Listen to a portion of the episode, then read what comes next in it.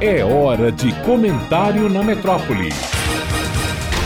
Malu Fontes. Olá, ouvintes da metrópole. Pela enésima vez, a ação de ativistas do clima, de ambientalistas, cujo sucesso de suas iniciativas radicais se desconhece, um dos mais importantes museus do mundo e uma das obras de arte mais valiosas, famosas e citadas da história da arte, foram vandalizados. Neste domingo, duas ativistas do clima, que se dizem integrantes de um grupo que prega o direito universal a alimentos saudáveis e sustentáveis, entraram no Louvre Louvre, em Paris, e lançaram o conteúdo de latas de sopa vermelha e cor de laranja contra a mais famosa obra do museu, a Mona Lisa, de Leonardo da Vinci, uma tela de 1503 da idade do Brasil. Por estar protegida por uma espécie de redoma de vidro à prova de balas, Mona Lisa não sofreu nenhum dano e continua impávida, com seu quase sorriso, sua expressão enigmática diante da estupidez humana.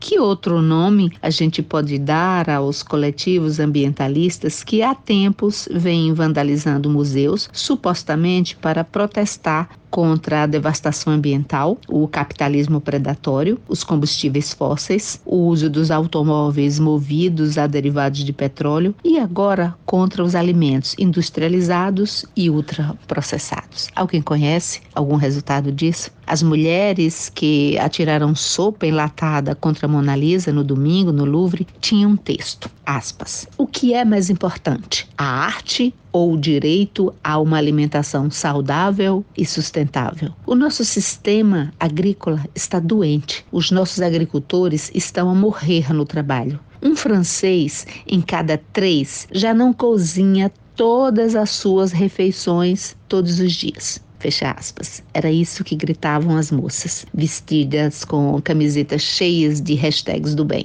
A sopa entrou no museu escondida dentro de uma garrafa térmica de café. Sim, o Louvre autoriza a entrada de visitantes levando alimentos. A direção do museu pergunta: qual é o objetivo. Não temos conhecimento de que a Mona Lisa seja o maior poluidor da França. É um patrimônio que pertence a gerações futuras. E os ativistas respondem: não há arte no planeta morto. Ok, mas matando a arte, vandalizando, destruindo-a, que tipo de ressurreição consequente disso se dará num planeta moribundo?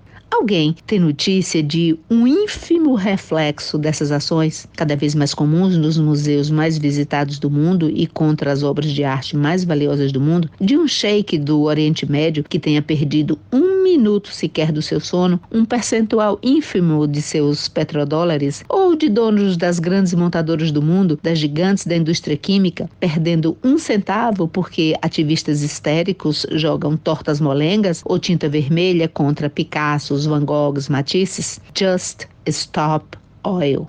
A hashtag, esta que a maioria deles usam, já incomodou por um instante que seja a indústria do petróleo? Sorria Mona Lisa da estupidez de quem lhe atira sopa e lhe associa a alimento puro, universal, se morta. Malu Fontes, jornalista, para a Rádio Metrópole.